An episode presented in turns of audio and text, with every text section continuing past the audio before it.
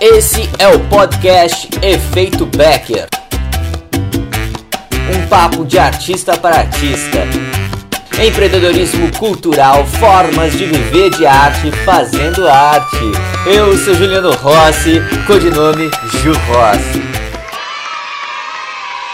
costumo sempre dizer nos lugares que eu vou que falta ainda a gente discutir sobre educação digital. A gente se fala de muitas coisas, mas ninguém fala o que tem por detrás da internet. E a internet é nociva. Como na nossa vida, a gente sai na rua, a gente tem medo de ser assaltado, de ser violentado, de ser agredido verbalmente. Na internet acontece isso constantemente, só que a gente não vê. Por isso a importância de saber usar essas ferramentas. Por isso a importância de estar consciente do que, que eu vou fazer com essas ferramentas. E agora, se nós somos artistas, isso aumenta o triplo. Porque se nós somos os veículos de comunicação, se a gente tem que ir aonde o povo está, como diria o Milton Nascimento, a gente precisa usar a ferramenta, essa ferramenta da arte, para levar nossa mensagem. Como é que eu faço isso de forma sustentável? E aqui eu falo sustentabilidade, é vender o trabalho artístico.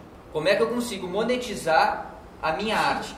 Sem achar isso problema. Não, eu quero monetizar.